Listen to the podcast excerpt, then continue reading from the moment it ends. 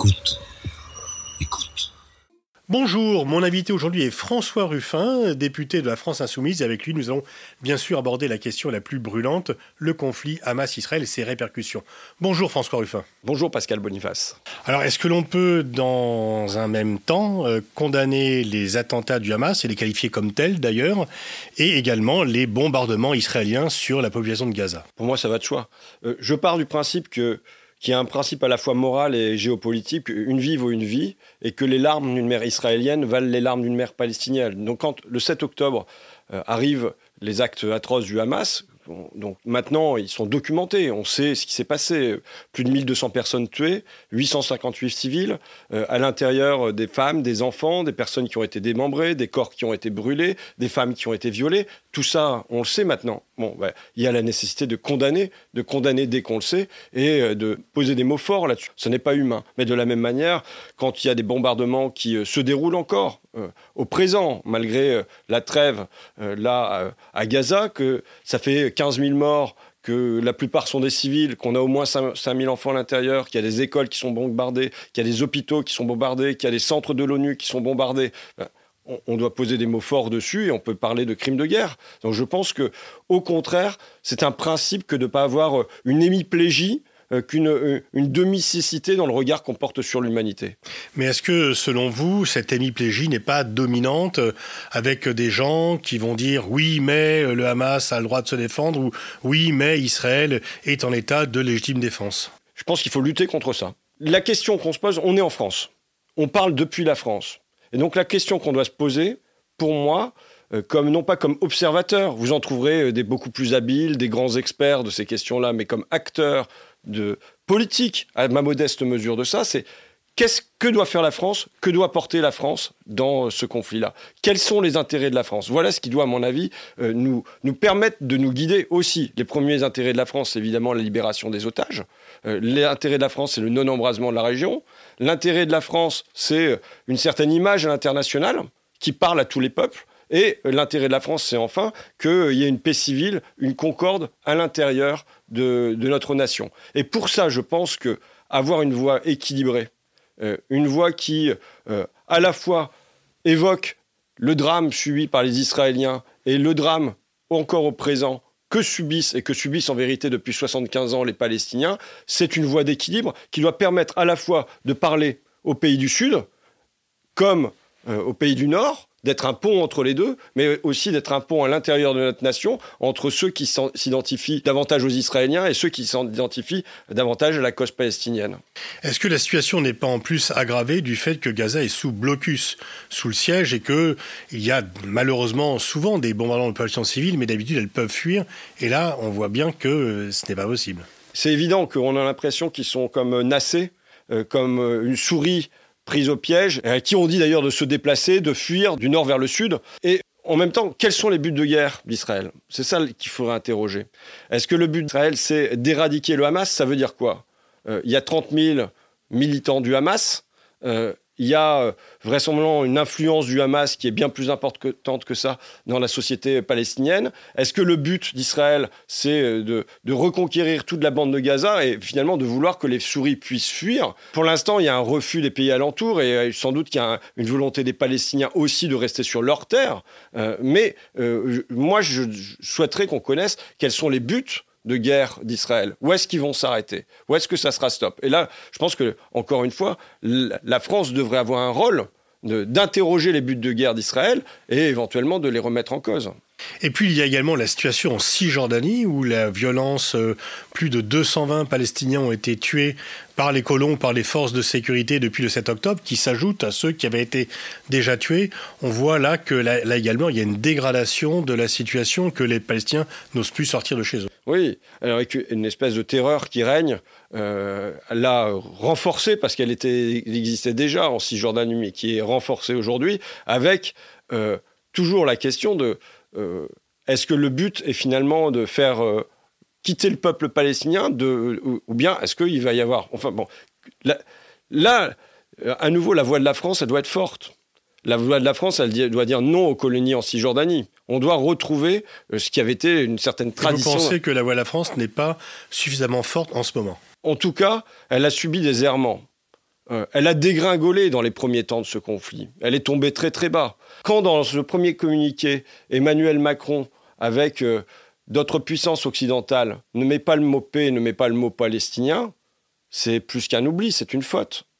Quand on se rend sur place et euh, que par sa voix on dit un soutien sans faille au moment où se prépare une opération militaire sur Gaza et qu'en fait on donne un chèque en blanc au gouvernement israélien, c'est une faute parce que c'est très déséquilibré. Quand même on va jusqu'à dire qu'on va euh, former une coalition internationale euh, contre le Hamas comme on l'a fait contre Daesh en établissant euh, une similitude qui n'existe pas entre les deux organisations, c'est d'abord de l'improvisation, c'est de l'amateurisme, la non-consultation de ses propres diplomates, c'est de l'improvisation, mais c'est une grande faute, parce que, qui va embarquer dans cette coalition? On voit très bien qu'il n'a embarqué personne. Qu'est-ce que ça a été la conséquence de ça pour la France? C'était une voix de la France qui était respectée, qui était écoutée, à la fois en Israël, mais aussi euh, dans les pays arabes, traditionnellement, au moins jusque Jacques Chirac, et euh, qu'il a déjà par son silence pendant 15 ans, par son silence sur les colonies en Cisjordanie, par son silence par euh, l'ambassade américaine installée à Jérusalem, euh, par son silence par sur la souffrance quotidienne de Gaza, par ses silences et ses absences pendant ces 15 années-là, déjà subissait du discrédit, mais qui a chuté, qui a dégringolé avec la prise de position d'Emmanuel Macron après les attaques euh, du 7 octobre. Il s'agissait de condamner les attaques du 7 octobre, évidemment, mais euh, il, s'agit de, proposer autre chose, une coalition internationale, d'avoir, de continuer à maintenir la voix de la France qui dit quoi? Qui dit euh, résolution euh, des Nations Unies, qui dit solution politique, qui dit Jérusalem comme capitale de l'État palestinien et qui dit fin des colonies en Cisjordanie. Et ça, ça n'a pas été du tout porté. Comment vous expliquez que depuis De Gaulle, Mitterrand, Chirac, la France n'ait pas les mêmes positions, disons en pointe ou tranchées qu'auparavant? Je vois trois explications. Euh, la première explication, c'est que euh, après euh, avoir refusé de participer à la guerre en Irak, quelque part, il fallait se faire pardonner. je vois une deuxième explication qui est que finalement, à une lecture coloniale, géographique, diplomatique du conflit, avec euh, une terre envahie et euh, euh, des, agressés, des agresseurs, pour ainsi dire, eh bien, substitué un regard de civilisation, de religion, le choc des civilisations et l'islamisme qu'il a fallu endiguer. Et la troisième cause, c'est vraisemblablement une lassitude face à ce conflit qui s'éternise maintenant depuis des décennies et des décennies et dont on a le sentiment qu'on n'en sortira pas. Et je, faisais la liste des silences et des absences euh, de la France sur ce dossier-là. Il faudrait dire le silence et l'absence de la France quand il y a les accords d'Abraham qui se mettent en place. Euh, où euh, il y a des signatures entre Israël et des pays arabes possiblement, sans que la question palestinienne soit à l'intérieur. Finalement, on a cru pendant tout ce temps-là que, pouvait faire que les Palestiniens soient juste de la poussière qu'on met sur le tapis. Et en vérité, ce qu'on a mis sous le tapis, c'est une bombe à retardement. On voit aujourd'hui, elle explose, elle explose à la fois pour Israël, elle peut exploser pour toute la région. Et je le dis, euh, quelque part, si on se veut l'ami d'Israël, si on se veut l'ami des pays arabes, si on se veut l'ami des pays du Sud, mais si on se veut l'ami d'Israël, ce n'est pas, pour moi, en euh, les appuyant, en les soutenant dans leur revanche, dans leur deux mesures, dans une certaine hubris de la puissance, que on est ami d'Israël. Dans des moments comme celui-là, c'est qu'en contraire, en retenant, en mettant en garde, en étant un garde-fou contre euh, la, croyance qu'il puisse y avoir une solution militaire, une solution par euh, l'élimination du Hamas. Je dis, le Hamas ne sera éliminé que par l'espoir. C'est l'espoir qui renaîtrait dans les terres palestiniennes qui pourrait faire que euh, les plus extrémistes soient minorés puis vaincus. Biden, au début des affrontements, a fait un parallèle entre le Hamas et la Russie, l'Ukraine et Israël, qui étaient tous les deux agressés.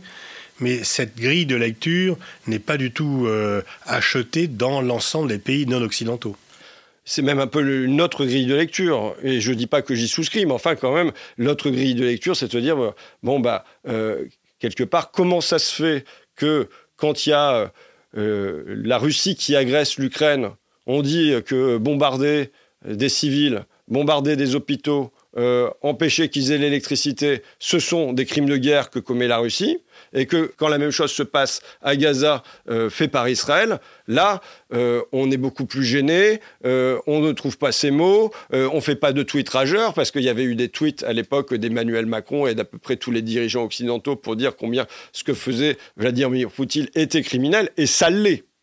Mais simplement, il ne peut pas y avoir deux poids, deux mesures.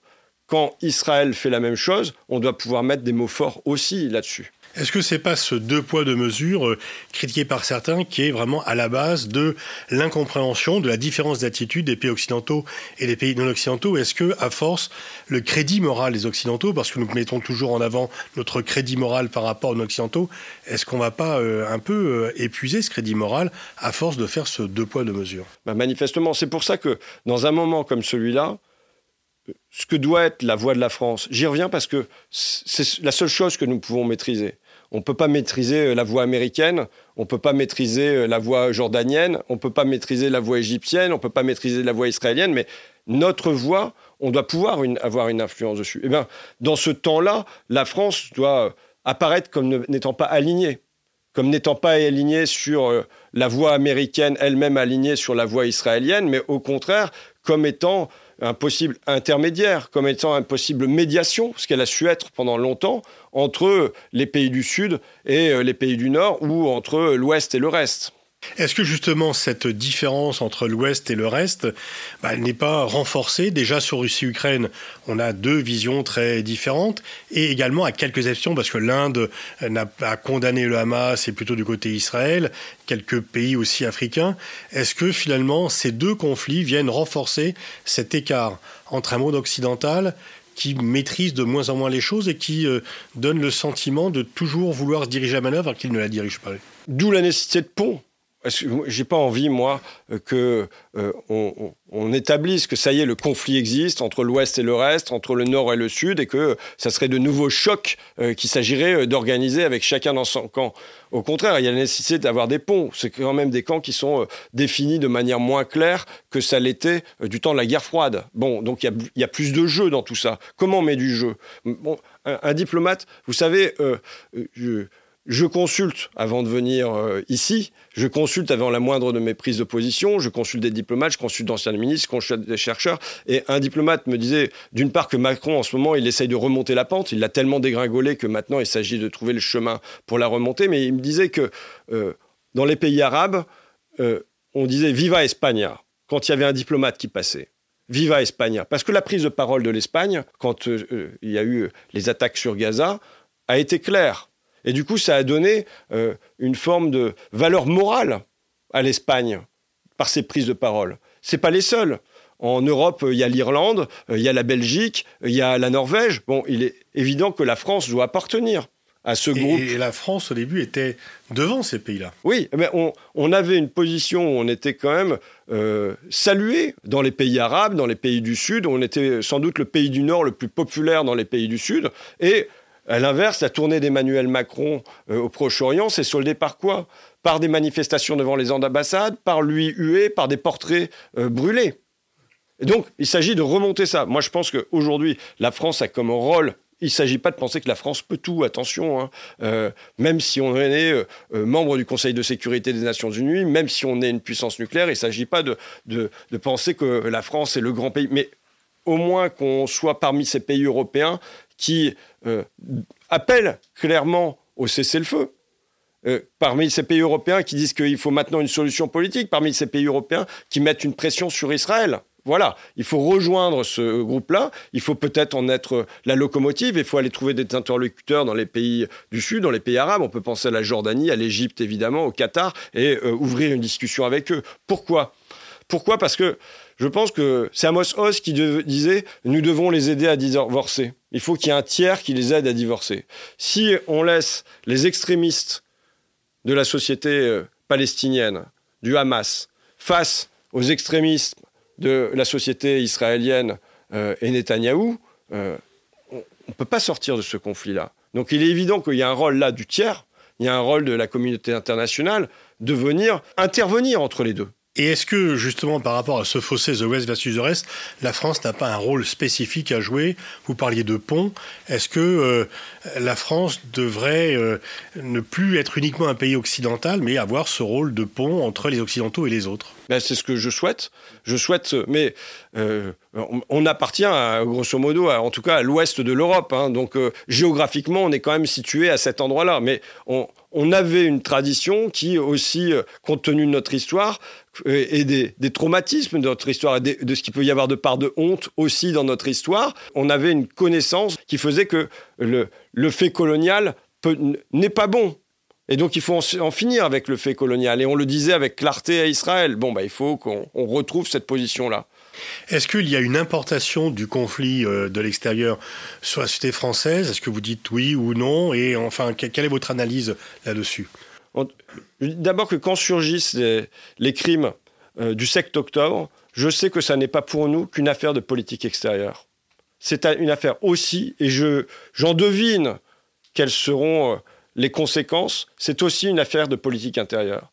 Euh, que la paix au Proche-Orient conduit à une paix civile quelque part, mais que le conflit avec des crimes commis là-bas conduit possiblement à du conflit ici. Non pas, je crois, par un mécanisme d'importation, mais quelque part par un phénomène d'identification plus que d'importation. Mais euh, à l'évidence, euh, les, les Français de confession juive euh, se sentent agressés quand Israël est agressé, et les Français de confession musulmane ou qui se sentent opprimés dans les quartiers se reconnaissent dans les humiliations et que subissent le, le, peuple palestinien. Alors comment gérer cela? Comment faire en sorte que l'on sorte de ce face-à-face? Et euh, euh, beaucoup de gens ne sont ni l'un ni l'autre. Comment réagir par rapport à ça? Et pourtant, est-ce que c'est un peu le grand sujet où les gens ne se parlent plus s'ils ne sont pas d'accord sur ce conflit? Il faut trouver d'abord, la démocratie, c'est quand même euh, une manière d'avoir du conflit, non pas nié, mais du conflit organisé, verbalisé, institutionnalisé. Donc, en fait, que le conflit ne devienne pas du conflit physique, mais demeure de l'échange verbal avec un possible dépassement des contradictions. Voilà le chemin qui doit rester le nôtre.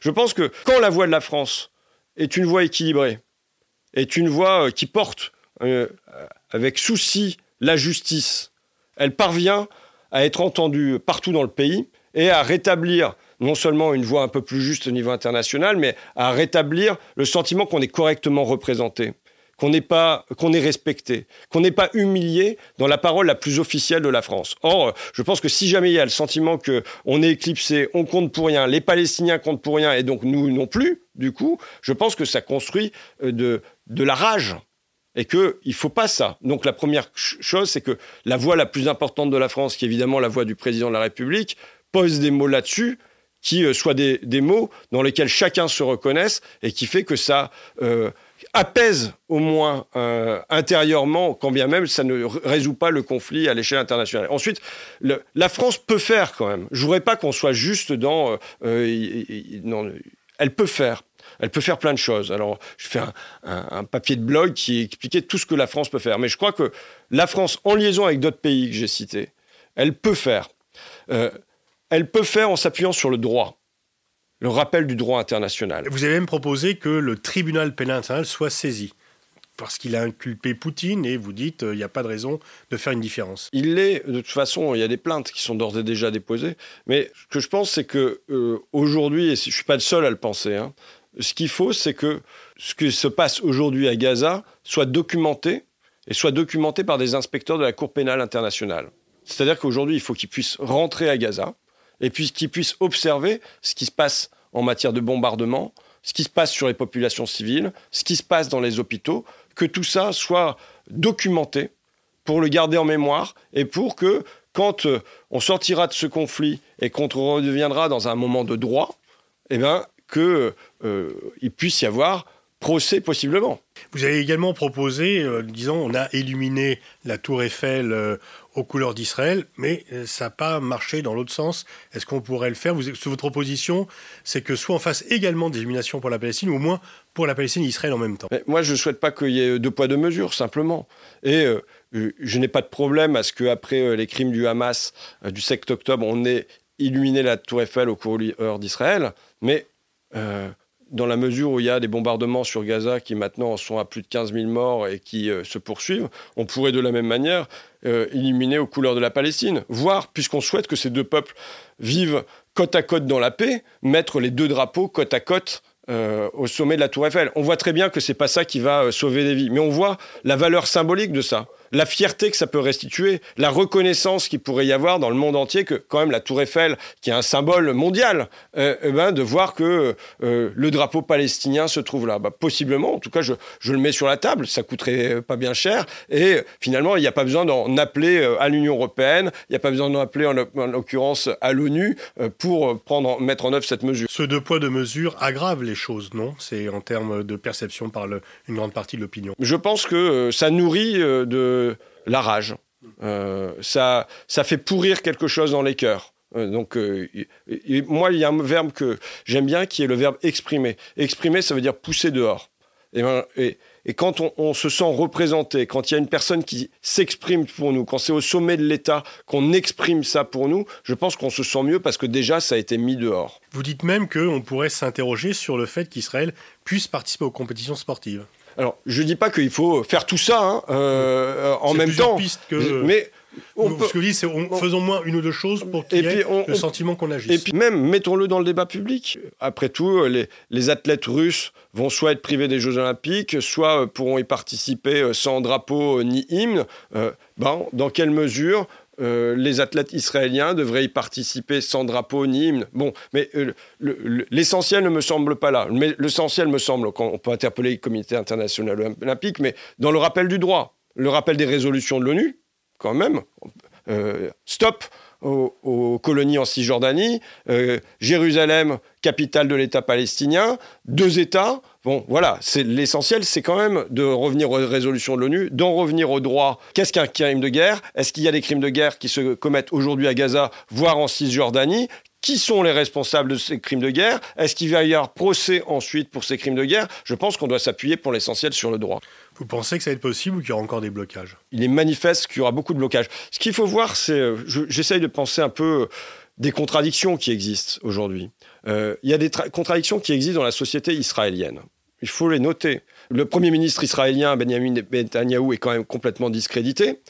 Et euh, on voit que, alors que des attentats comme ceux commis par le Hamas devraient réunir la société israélienne, immédiatement, il y a eu question, il y a eu débat après les attentats du 7 octobre.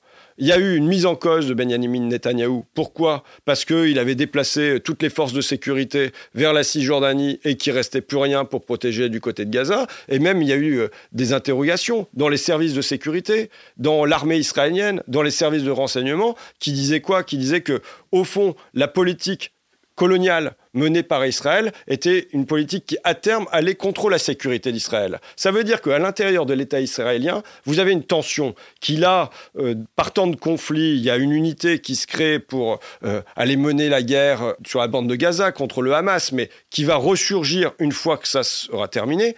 cette contradiction, c'est finalement entre euh, des irrationnels, des messianiques, qui pensent avec euh, la religion comme, euh, euh, comme arme politique que toute la terre doit être aux Israéliens, et de l'autre côté, des personnes qui sont plus rationnelles, qui sont au fond, on n'y est pas habitué en France, mais dans les services de sécurité, dans l'armée, dans les services de renseignement, qui pensent la sécurité d'Israël et qui se disent ce qu'on ce qu'on fait là est à terme contre-productif. Donc il y a une tension dans la société israélienne. Mais regardez comment il y a une tension également dans la société américaine et y compris chez les juifs américains. Ce qui est nouveau. À, quoi on, ne s'attendait pas. Enfin, c'était pas écrit. C'est-à-dire qu'il peut y avoir là un risque que je pense que les plus rationnels en Israël sont capables de mesurer d'une disqualification d'Israël, de l'image d'Israël, de, euh, de l'avenir d'Israël, parce que, y compris dans, dans les alliés que sont les États-Unis, il va y avoir des franges qui vont décrocher de cette politique-là. Nous, nous devons être euh, une voix, la France, qui vient porter cette contradiction, qui vient la porter pour la sécurité d'Israël, en disant aux Israéliens, ce que vous faites là, si vous continuez comme ça, vous nuisez avec votre propre sécurité. Et évidemment, on doit être un aiguillon des Américains, pas tout seul, je le redis, avec l'Espagne, avec la Belgique, avec la Norvège, on doit être un aiguillon au niveau de l'Union européenne.